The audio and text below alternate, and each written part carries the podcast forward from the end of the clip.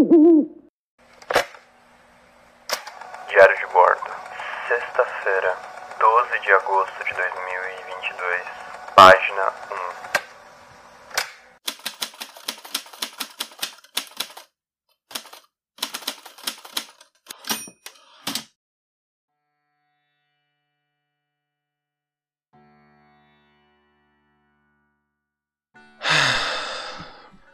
Eu ainda não vou continuar aquela história. tá acontecendo uma outra coisa na minha vida nesse exato momento. Amanhã, no dia 13 de agosto, sábado, eu estarei me batizando no Catimbó. E eu quero falar sobre isso hoje. Eu quero registrar minhas percepções, eu quero dividir com você o que eu tô percebendo, o que eu tô sentindo, o que, que venho notando. Então isso tá sendo uma coisa assim presente, né? Então é um, é um culto assim vivo, né? Assim, todos os outros cultos que eu tenho na minha, na minha prática espiritual do meu dia a dia. Eu ainda não falei sobre eles aqui no diário de bordo, mas esse é um que está acontecendo agora. Então acho que vai ser uma experiência legal para dividir com você. Primeira coisa que eu tenho para te falar é então, o que é o catimbó, né? Vamos só explicar aqui. Eu não eu não vou dar tantos detalhes, nem me aprofundar tanto, porque é, acredito que não é o, o tom dessa minha conversa contigo, não é ser uma aula, mas o catimbó, ele é um dos cultos que nasceram nos últimos dois séculos no Brasil. Então, o que, que eu quero dizer com isso? Aqui no Brasil, já existe, naquela região do Nordeste, principalmente ali Paraíba, Recife, Pernambuco, uh, aquela região já possuía bastante etnias indígenas. Da, então, assim, é que nós podemos chamar de Tupi-Guarani, mas são povos tupis, mas assim, são funios, assim, são várias etnias que existe um, um termo, né? O, o termo tupi é um termo é, genérico para juntar várias etnias de um ponto ao outro, tá? É, e eu não consigo nem me, alongar tanto quanto a isso, porque eu ainda estou, estou tentando entender como funciona isso, mas até onde eu pude entender, estou dividindo com você, de que o termo tupi-guarani, ele não significa índio no geral. Significa é, etnias indígenas de um eixo a outro eixo no Brasil. Então, existem outros eixos de outras etnias indígenas e aí tem outros eixos, então tem outros nomes, que daí, conforme você, cada pesquisador vai se aprofundando, ele vai chegando, vai, vai, vai separando, né? Entre eles, e existe entre os próprios, entre as próprias convenções é, de resistência indígena, existe também a própria discussão, né? O etnocentrismo guarani ou etnocentrismo tupi. Eles falam bastante sobre isso. Tipo, é, existem várias etnias que sumiram e algumas vão sumir porque simplesmente eles não existem para vocês. Vocês falam tupi-guarani e acabou sabe? Não existe um estudo. Isso, isso é uma, isso é uma, isso é uma, uma conversa longa. Isso é um assunto, um assunto que, que eu confesso que eu ainda preciso. É uma nota mental para mim mesmo, assim. Ainda preciso me aprofundar nesse, nesse, nesse, nessa pauta, assim. Quero, no mínimo, tomar conhecimento sobre ela para que eu não, não cometa nenhum desrespeito. Até porque, eh, assim como quando a gente tá falando de de coisas afro, eu tomo um cuidado, né, de demarcar qual região eu estou falando, qual povo eu estou falando, de qual cultura eu estou falando. Eu não tô falando, tipo, ah, os africanos. Porque eu tô generalizando um continente inteiro, né? Então, quando a gente tá falando os indígenas, ou os nativos brasileiros, eu tô, eu tô sendo tão é, grotesco ou tão maldoso quanto, sabe? Bom, generalista no caso. Então, naquela região do Nordeste brasileiro, possui uma, um grupo de etnias indígenas e naquela região já possuía uma prática ou uma certa relação de daqueles indígenas pelo, pelo, que se é relatado pela história oral, tá? Existe uma, uma, uma ancestralidade ali de cachimbo, fumaça relação com seres da floresta e principalmente os seres que moram dentro das árvores. Então, algumas árvores específicas eram consideradas sagradas. E aí nós temos algumas possibilidades de árvores, como angico, jurema, aroeira, enfim. Então algumas árvores são sagradas, algumas plantas são sagradas e por causa da propriedade e dos seres que têm relação com elas. Então, só para você se situar, ali em meados de mil 1860 mais ou menos, pelo pô, Dom Pedro II tava no poder, tal, é, tava tava ali governando o Brasil, assim, era imperador, né? O cara né? tava imperando o Brasil. Então ele tava fazendo uma expansão. Então aí você tem que entender, aí você tem que fazer um, um estudo mesmo. Você tem que entender o que estava acontecendo no Brasil, qual era a visão do Brasil nesse momento, qual era a visão socioeconômica do Brasil nesse momento. Então, o que estava acontecendo? Porque, ó, nós estamos rumando para o final de 1800, é, é, mais ou menos ali, no final dos anos 1800, começo dos 1900. Então, entre, vamos pegar aqueles últimos 50 anos, tá? Os últimos 50 anos, nós temos é, uma série de questões relacionadas à, à escravidão, que começa a, a ser pela, pela, não só pela princesa Isabel, mas também sobre a, sobre a Lei Áurea, que são várias leis que vão falando sobre o ventre livre, então que até finalmente é, livrar completamente uma, uma pessoa, um, um cidadão de origem negra ou de origem indígena do, do, das mãos de um senhor do engenho, enfim. Da, agora, essa nova sociedade que está se vendo, porque tá um híbrido parte ainda é trabalhadora, parcialmente, porque eles se dizem trabalhador, mas é um trabalhador assim, não completamente, né? Eles ainda são bem escravizados. Outra parte ainda é escravo e outra parte já se vê livre, mas é esse que se vê livre ainda precisa e, e aí, tipo, então eu preciso começar a trabalhar, mas assim, eu não quero mais trabalhar com aquilo que eu trabalhava. Então ele precisa começar a ser reintegrado, sabe? Isso no Brasil inteiro tá acontecendo isso, principalmente em alguns polos. Então, ao mesmo tempo, vamos, vamos entender onde é o centro do Brasil. A gente está considerando que é Rio de Janeiro, tá? Então, Rio de Janeiro. Os nossos, nossos olhos estão para o Rio de Janeiro. Então, tudo que é de poder, tudo que é correto no Brasil vem do Rio de Janeiro. Então, tipo, o, a capital do Brasil é o Rio. No futuro, uns, muitos anos depois, quando o rádio começar a circular, a transmissão vai ser do Rio de Janeiro. Então, o sinal de TV vai vir do Rio de Janeiro. Então, isso, essa é uma noção que você precisa ter para você entender o que, que, vai acontecer no Brasil, sabe? As leis, as leis, é assim, qual que é o modelo então de Brasil que você está pensando? É o Brasil do Rio de Janeiro, que é o Brasil que é pensado. As pessoas que estão no Rio de Janeiro, ele não tá olhando para quem tá no Amazonas, ele não tá olhando para quem tá no Rio Grande do Sul, ele não tá olhando para quem tá no interior do Amapá. Ele tá olhando para quem, ele tá pensando numa sociedade a partir do modelo do Rio de Janeiro. Existe toda uma divisão um, um projeto de divisão de, de como vai, so, vai se construir o Brasil, sim, que a gente vai falar, né, que é Brasil colônia, é uma divisão de, de, de quem vai cuidar de qual parte, de como a gente vai responder a Portugal. Assim, existe todo toda uma série de, de, de, Existe um processo que está acontecendo no Brasil neste momento, tá? Então você tem que pensar que é esse momento histórico. A gente não. Claro que as pessoas que estão lá, eles não conseguem pensar no futuro, mas eles, eles, mas eles estão almejando algo. Eles precisam. É, visando claramente seus próprios interesses. E aí o que acontece? Existe um, uma mulher chamada Maria do Acais. Ela mora numa região da Paraíba chamada Aliandra, uma cidade né, no litoral sul da Paraíba, que ela, ela vem a, a falecer em 1937, mas então ela tá nessa nesse processo. O pai dela é indígena, não lembro o nome do pai dela agora, acho que ele recebeu terras, porque existe um, existe um loteamento, assim, existe uma questão que aconteceu com uma ordem do imperador Dom Pedro II, que separou uma, uma umas áreas ali da Paraíba para as famílias indígenas tal, e, e então essa mulher, especificamente a Maria do Acais, ela se torna muito importante na no que vai vir a ser o catimbó, porque já existia uma prática que ela diz que o pai dela fazia, que os antepassados dela fazia, que era essa questão com a fumaça, do cultuar a erva, cultuar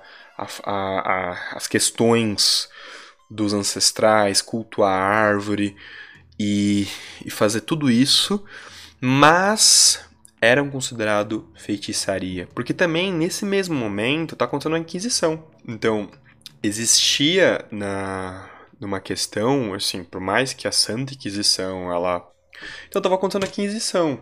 Então veja, é, existia na Europa em, durante todo esse período, desde 1600 e tanto, uh, putz, já tinha uh, as caçadas, já tinha toda a discussão sobre a caça às bruxas. Veja esse cenário, tá? Enquanto na Europa, em 1600, 1700, estavam pessoas sendo queimadas, sendo questionadas se eram bruxos, se eram bruxas, seja na, na Península Ibérica, seja em toda aquela região ali da Europa. Enquanto isso, aqui no Brasil, estavam pessoas indo para cá, seja para fugir disso, ou seja, realmente para popular ou para organizar o Brasil, porque supostamente eram pessoas boas, eram pessoas boas para poder fazer um, porque eram europeus, então eram melhores do que os indígenas para poder cuidar dos escravos aqui. Então tinham terras, enfim. Então trouxeram muitos europeus para cá. Então você tem toda uma e depois você tem a, a a hiperpopulação holandesa, você tem a, a, questão com a borracha, você tem assim, você não pode só estudar um assunto, você tem que também estudar como é que foi a questão do comércio, como é que foi a, a, a como, é, como é que as coisas foram sendo criadas e como é que foram os povos que foram colonizando, os países que foram colonizando as partes do Brasil e o porquê que elas foram colonizando. Mas isso é uma outra história que isso aí vem depois já no século XIX século XX. Bom, continuando aí, no, no caso século XX século XXI, né? Mas continuando ainda no ano 1800.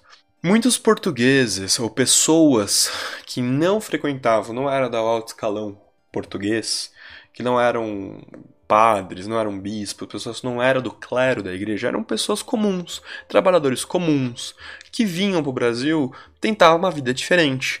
Eles também vieram para o Brasil, então eles tinham o catolicismo popular. Quando eles vieram para o Brasil, eles também começaram a ter alguns uma certa condição diferente sobre os sobre os povos daqui. E obviamente os as pessoas daqui os seja os indígenas ou seja os escravizados eles também foram catequizados. Então você tinha um, uma questão de catequização uma simbiose entre o culto do catolicismo popular daquelas pessoas que estavam vindo para cá com as pessoas que já estavam aqui Congela essa informação. Vamos voltar para os anos 1800 que estava acontecendo a Inquisição. Que eu falei. A Inquisição aqui no Brasil, ela pega os anos 1800. Ele, ela pega muito o século XVIII o século XIX. Por quê? Porque você tem muitas denúncias de feitiçaria. Porque conforme o. Agora.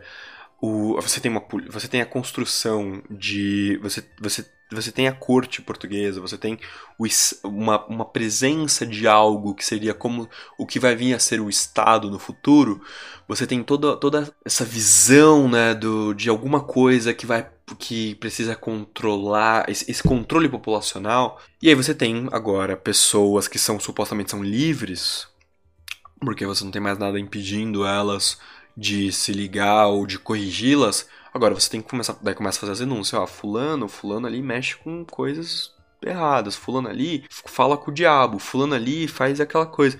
E você começa então a, a ter a, a construção de uma perseguição para isso. E sim, existem pessoas que foram, e aí no Brasil inteiro você tem histórias pessoas que foram degradadas para Portugal. É, a gente tem Luzia Pinto, Luzia Pinta, que foi degradada, que ela é de Minas Gerais, que ela foi degradada para Portugal, que ela conseguiu comprar carta de alforria vendendo feitiços.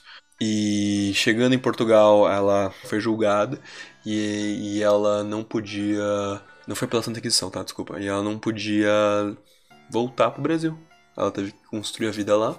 E teve outras pessoas também, indígenas, que passaram pela mesma situação. Então você tem tudo isso registros em Portugal sobre uh, os condenados ou os acusados de feitiçaria aqui no Brasil. Isso você tem no Rio de Janeiro, isso você tem em Minas Gerais, isso você tem, você tem ali naquela região do norte. Então, em todo o Brasil, você tem uma presença de, de práticas que não são bem vistas pelos olhos popular, pelos olhos não populares, mas pelos olhos de uma um, um, de uns olhos ordeiros, de, um, de, uns olhos que vão falar eu quero isso, como tem que construir para transformar o Brasil em uma segunda Europa. Então a gente tem que eliminar esse tipo de prática desse território. Vira-se o século. Agora, agora temos os anos 1900. Quando chega os, o século 20, nesse período, no Rio de Janeiro, surge em 1908 a Umbanda. É, ou melhor, surge no Rio de Janeiro um, o Zélio Fernandes de Moraes que vai ser, vai ser considerado o fundador da Umbanda. Mas, na Paraíba, principalmente em Aliandra, você tem a Maria do Acais fundando um culto que traz agora não ela, ela, ela moderniza aquele culto que era o catimbó que era o sinônimo de feitiçaria para um culto mais um pouco mais quieto um, um pouco moderno para que ela consiga um símbolo de resistência mesmo.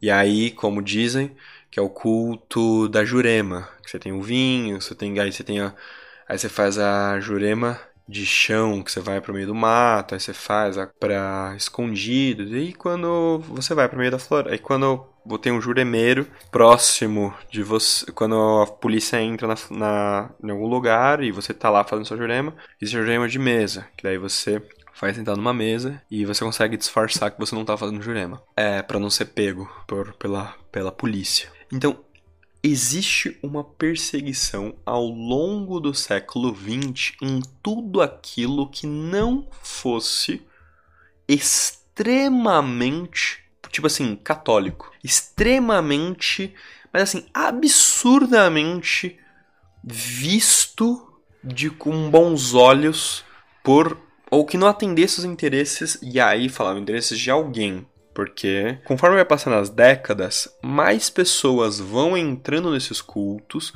porque esses cultos eles começam a rolar uma simbiose. Existe um livro muito bom do Renato Ortiz chamado A Morte Branca do Feiticeiro Negro, que ele vai contar que o surgimento ou o crescimento do kardecismo no Brasil ao longo do século XX e, e isso fez com que principalmente no Rio de Janeiro, isso fez com que mudasse isso. Então, tipo, o kardecismo se tornou aceito muito rápido. Logo nas primeiras décadas, tipo assim, no final dos anos 8, no, no século XIX, o kardecismo já era aceito no Brasil. Ele se tornou uma religião, ele se tornou um culto, ele, ele, ele virou um, uma regra, um norte.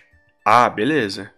Então, no século XX, tudo que não era kardecismo estava errado. No século XX, quem bebe dessa roupagem é Umbanda. Que ela fala assim: se for Umbanda, ele é positivo. Se não for Umbanda, tá errado. Então o que, que eu quero dizer aqui? Hoje, eu, em 2022, né?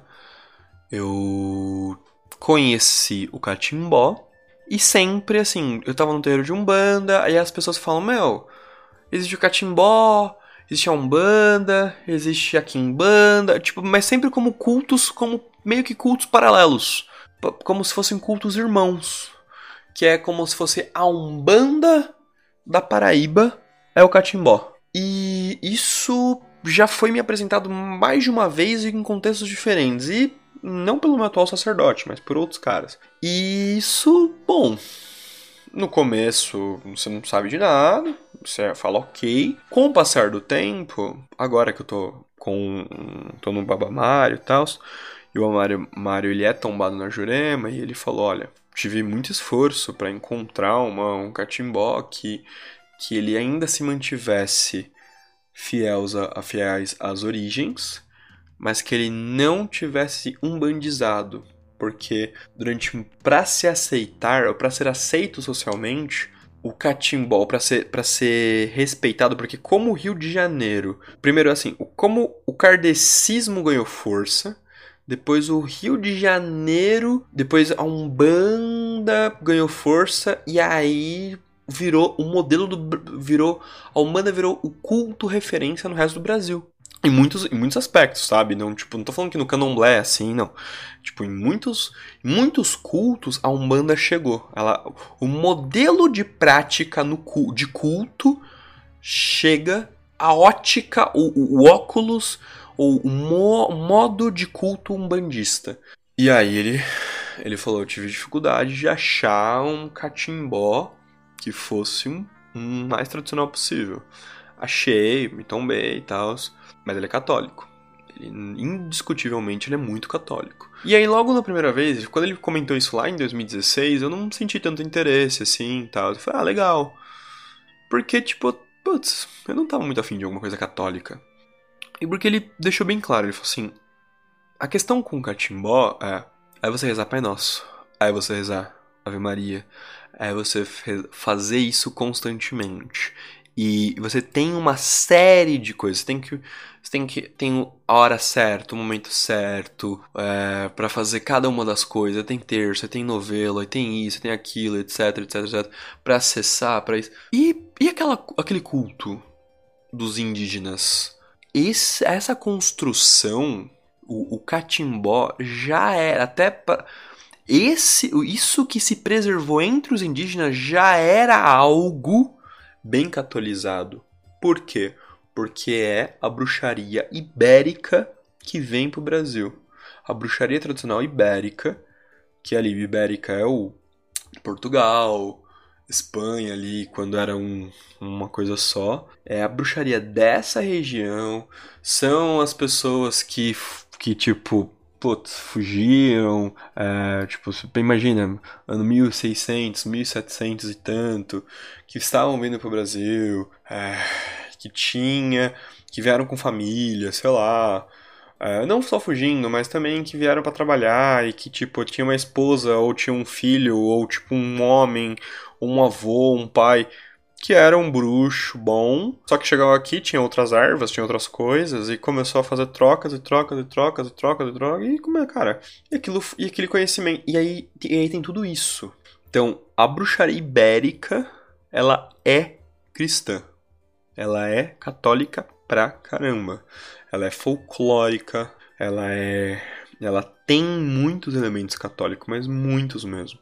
Você é, você tem o começo e o final do ritual com uma série de passagens com salmos, com tudo, com tudo isso. E, bom, eu não me interessei muito. Também porque eu vou contar isso mais pra frente. No começo eu não. Eu tive uma época bem católica por, por uma certa imposição de um outro sacerdote meu. Aí eu não me interessei muito em 2016 em querer nem conhecer o catimbó, assim, me aprofundar. Uns anos depois, lá pra acho que 2000 e...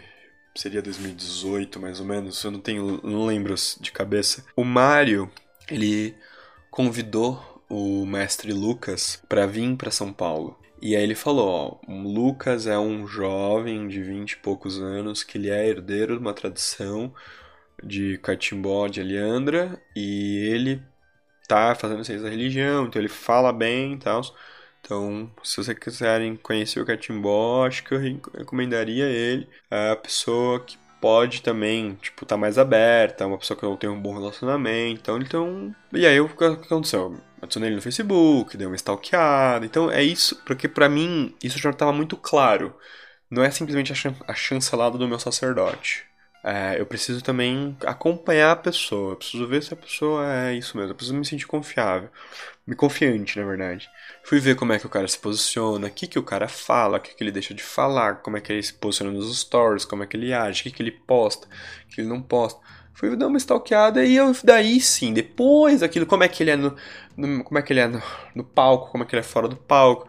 Se eu fizer uma gracinha com ele, como ele reage, então tudo isso. Aí foi 2000, aí beleza. comecei a, a foi passando, eu falei, não, beleza, próxima oportunidade, então já sei aí alguém que talvez, se eu for querer conhecer o Catimbó, vai ser por ele. Página 2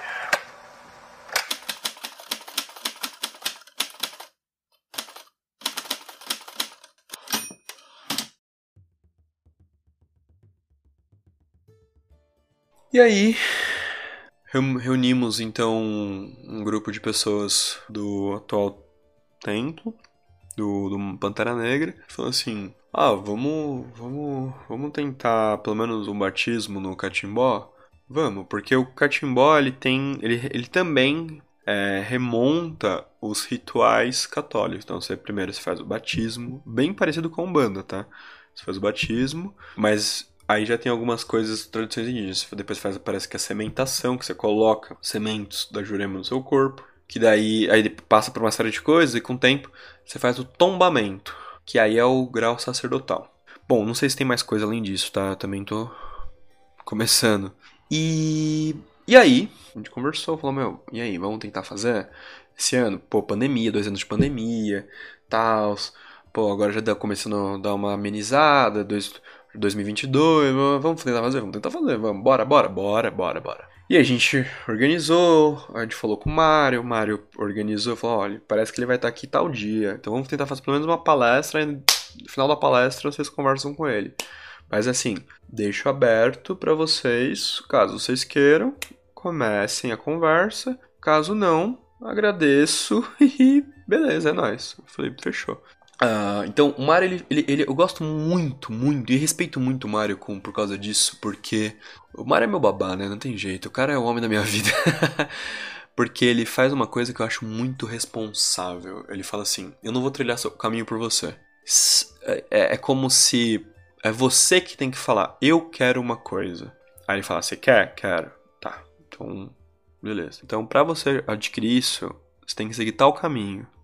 Ele te, ele te mostra o caminho. Aí você vai começar a trilhar. Aí chegando lá, ele vai te perguntar, e aí, como é que tá sendo pra você? Fala, pô, tá legal. Aí fala, beleza. E aí você vai indo. Então é, é, é, é muito foda isso. Eu acho isso muito honesto. Muito honesto mesmo. Então aí a gente fez uma palestra que a gente até gravou. Essa palestra que tá pública. Aí chegou no final da palestra, perguntamos, ó, oh, gostaríamos de ser batizado, como é que funciona? Ele falou, olha, pô, confio em vocês, não sei o que, então dá pra fazer a batizado e tal. Aí ele explicou mais ou menos. Pô, quando daria? Vamos fazer em agosto? Vamos, a gente convidou, a gente falou pra galera do nosso te, do, do, da comunidade, né? Falou, ó, quem gostaria de participar? Ah, pô, a gente... Daí uma, uma galera se mostrou interessado, a gente começou então a trocar uns conhecimentos a gente começou a organizar, né? A vinda dele, a pagar a passagem, isso. Bom, e vai rolar amanhã então, dia 13 de agosto. Ele tá chegando hoje. Ele chegou hoje, dia 12. E aí a gente já tá tudo, tá tudo pago, tá tudo organizado agora. Amanhã eu vou ser batizado no catimbó. E isso é interessante porque o batismo, ele é o primeiro passo para esse culto, né? Então ele é a primeira entrada. Assim como a Umbanda, ela também tem isso. A Umbanda, você tá lá no terreiro, Aí você tá frequentando a gira. Aí você fala, quero entrar pro terreiro. Aí depende, isso vai variar de casa para casa, mas na minha casa, que é o Mano Molocô, então isso, isso acontece. Principalmente por causa do Pantera Negra, então o Pantera Negra tem isso. Aí você passa seis meses ali e tal, só cambonando e tal, entendendo? Ele vai perguntar, depois de seis meses, e aí, é isso que você quer? É isso que eu quero. Então aí você fala, faz a guia da casa, e aí você é batizado, entendeu? Ele faz um, um banho ali com ervas, lava suas guias e lava seu, sua cabeça, reza e te cumprimenta. E você, tá você entrou. Então você entrou pro universo religioso. A partir dali, o Pantera Negra ele é seu padrinho espiritual. Entendeu? Você entrou no universo da Umbanda. A partir daquele momento. Você, antes, claro, você já pode sentir uma coisa ou outra, mas assim, a partir do momento você agora está dentro do culto. Você entrou pro culto. Você tem agora alguém e um grupo, um clã, uma comunidade que te assiste espiritualmente. Então o guia-chefe do terreiro, ele é seu padrinho. Então, tipo, todo mundo ali tá zelando pelo bem-estar do terreiro e das pessoas do terreiro. Então, tipo, sabe, é. É assim, aquela, aquela ideia que eu falei naquele vídeo sobre seres espirituais, sobre o negócio da polícia, da corporação que eu falei, da tradição. Você vai simplesmente acreditar que um cara vai estar com uma arma na mão e você falar, quero que você me proteja só porque o cara tem uma arma na mão? Não, velho. Você tem que se recorrer a uma, uma instituição, essa instituição vai designar alguém capacitado e responsável para te proteger. E se essa pessoa, e se essa pessoa vacilar, a própria instituição vai limpar essa pessoa e vai colocar outra, entendeu? Então a função da instituição é essa. Então, a mesma coisa vai acontecer com um terreiro e uma tradição. Beleza. Então o batismo vai acontecer. Mas aí existem um, uns procedimentos, né? Mas para isso, então, existe o que eu quero fazer e o que me foi passado. O que eu quero fazer é. Conversei com a Paula, minha companheira, ela me embaçou uma, uma, um artigo de pós-graduação chamado Memória e Tradição da Ciência da Jurema em Aliandra, a cidade da mestra Jardecília, por Francisco Salles de Lima II. É uma pesquisa de pós-graduação feito pela, pela área de estudo de antropologia da Universidade Federal da Paraíba. Então, essa pesquisa justamente faz a pesquisa em cima da mestra Jardecília, que é a mestra da minha família, da família do mestre Lucas, que o mestre Lucas é o cara que tá sendo meu padrinho. Ele é, ele é neto da Jardecília. Daí a Paula encontrou, ela me passou, eu li, aí eu procurei dois documentários, passei para ela, A Ciência dos Encantados, de 2007, e 2010, Uma Ciência Encantada. Esse documentário de Uma Ciência Encantada, de 2010, ele é. Ele depois virou essa pesquisa de pós-graduação, então veio primeiro esse documentário para depois a ciência de pós-graduação, então a gente foi, eu li a pesquisa, aí eu li também, assisti os documentários, então dei uma fuçada, né? E uma aprofundada bem, uma braba, braba, braba. E é mais ou menos isso que eu, assim, comecei. E aí o que me foi passado é, bom, agora é comprar um terço, tomar banho de ervas, e aí passar das ervas não posso falar. E aí tem que rezar todo dia de manhã, Pai Nosso, Ave Maria, Credo, é, Salve Rainha. e, e começar uma construção, uma relação com a Nossa Senhora da Imaculada Conceição.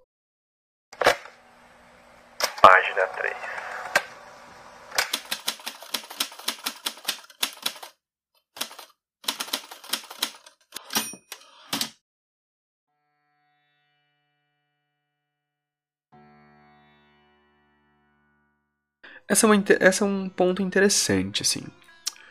Uh, mais pra frente eu vou falar um pouco que isso não me, não me impactou. Porque eu tenho uma pessoa na minha família, eu vou falar um pouquinho da minha avó. Eu vou aproveitar para falar um pouquinho mais sobre ela agora, mas em um episódio específico sobre meus ancestrais, sobre o que eu descobri fazendo minha árvore genealógica, eu vou falar bastante sobre contar o que, que eu descobri sobre ela, mas eu vou falar, vou, vou dar uma pincelada.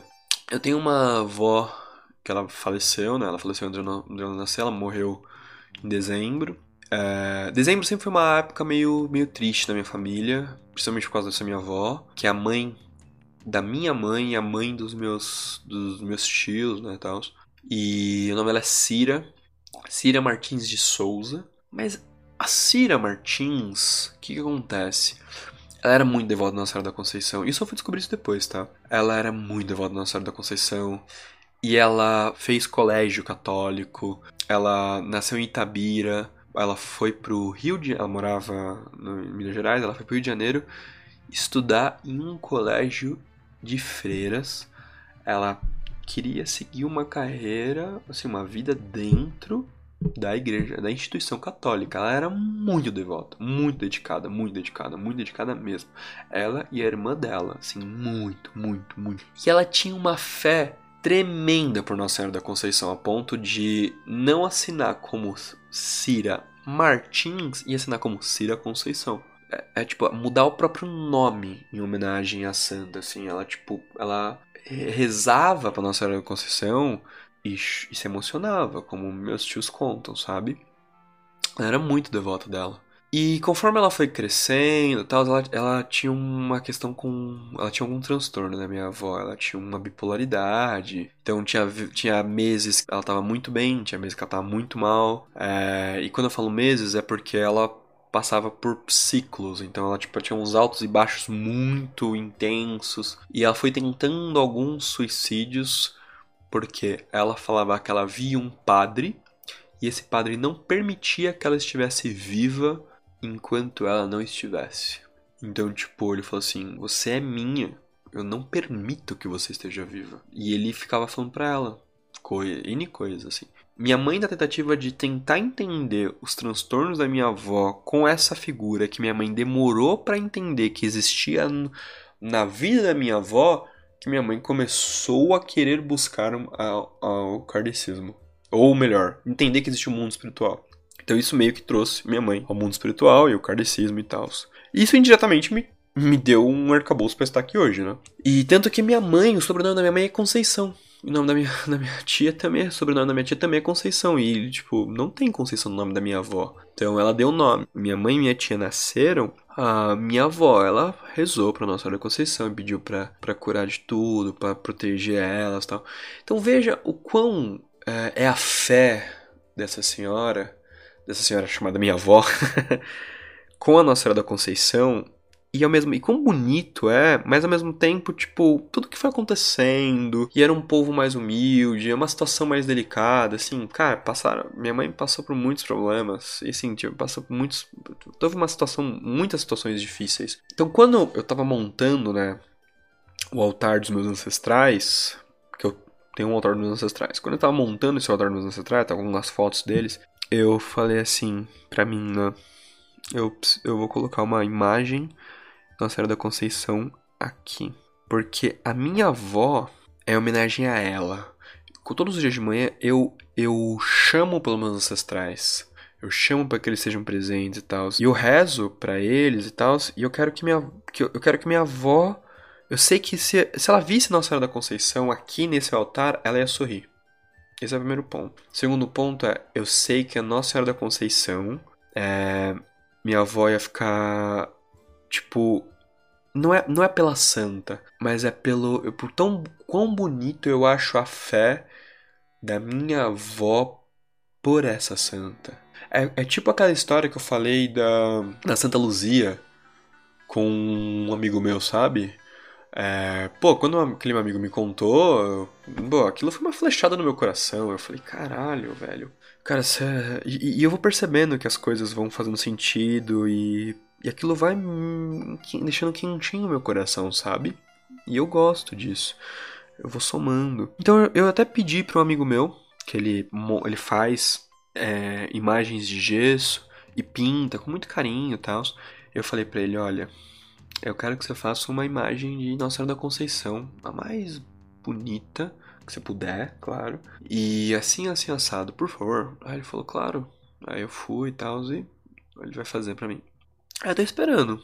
Então, para mim, eu já inevitavelmente, quando surgiu que a Jurema ela tem uma devoção com a Nossa Senhora da Conceição, e eu posso imaginar mil motivos para isso, mas o que eu mais me interesso é falar, mano, se eu tô num culto que tem os meus ancestrais, se eu tô num culto que todo dia de manhã eu rezo com meus ancestrais para eles se aproximarem de mim, tananana, existe aquela coisa, né, tipo do da Jurema como um todo, mas eu tenho certeza que quando eu rezar para Nossa Senhora da Conceição, vai estar tá minha avó, vai estar tá os amigos espirituais da minha avó, vai estar tá, vai tá a galera, essas pessoas, vão, tipo da, sabe, é esse conforto que eu que eu vou estar tá, essa troca que eu vou estar tá gerando comigo mesmo. Então para mim não não me incomoda. Pai Nosso e Ave Maria, ok, eu, É até curioso, né? Eu tava até comentando esses dias com um amigo, com pessoas próximas a mim. Eu não fui batizado. Minha mãe, quando me, me teve, ela conversou com o meu padrinho e minha madrinha, com as pessoas que viriam a ser. Os dois eram kardecistas e falou: olha, parece que para batizar tem que fazer curso na igreja, tem que fazer isso, tem que fazer aquilo. Putz, mas a gente não, não segue, a gente não faz. É, também não. Ah, vamos fazer o seguinte: eu vou ser padrinho dele, ela vai ser madrinha, mas a gente. Vamos pular essa parte? Vamos, beleza. Fechou? Fechou. E foi isso, eu não fui batizado. Eu não fui batizado na igreja. E foi o primeiro contato que eu tive com uma Ave Maria foi no terreiro de Umbanda. Eu foi naquele terreiro que eu fui perto da minha casa, na gira de na gira do caboclo, que eu peguei a estátua do altar, que eu falei que eu cheguei mais cedo. Eles cantam na, na, na prece de abertura, lá na, na, na, abertura, eles rezaram o Pai Nosso. Aí eu, ah, legal, ok. Uma hora começaram a, a falar uma oração que eu não sabia. Eu falei, Ave Maria, que. Hã? Aí eu fiquei prestando atenção na letra, porque eu não conhecia. Foi a primeira vez que eu tive contato, com meus 16 e tantos anos, sei lá, com uma oração Ave Maria. Não conhecia. E isso, prece de Caritas, só nesse terreiro que eu tô contando a história do Pai Tartaruga. Foi nesse terreiro, foi o primeiro terreiro que eu ouvi falar que existia uma prece de Caritas. Então, cara, a, a religião, a Umbanda, você vê que ela foi agregando uma série de outras de coisas, né? E, e foi acontecendo uma simbiose, então, de legitimação social. Enfim, com o tempo, quem sabe, talvez eu tenha, seja mais maduro, até mesmo para conseguir discursar o que eu quero e o que eu não quero fazer na minha vida espiritual. Hoje eu vou seguir as tradições no qual eu me proponho a seguir. Eu sigo um terreiro de Umbanda Molocô, a que pese a Umbanda Molocô ela é bem católica, o terreiro que eu sigo de Umbanda ele não é nada católico, ele não, não reza o Pai Nosso. Agora, essa tradição que eu tô seguindo de, de, de Catimbó, ele é bem tradicional. Então tem Pai Nosso, tem Ave Maria, é quase uma missa o Catimbó. Vamos ver, tô ansioso. É uma nova jornada. E vai ser em paralelo com todas as outras jornadas. Se o que eu puder contar, eu divido com vocês em breve. Até a próxima.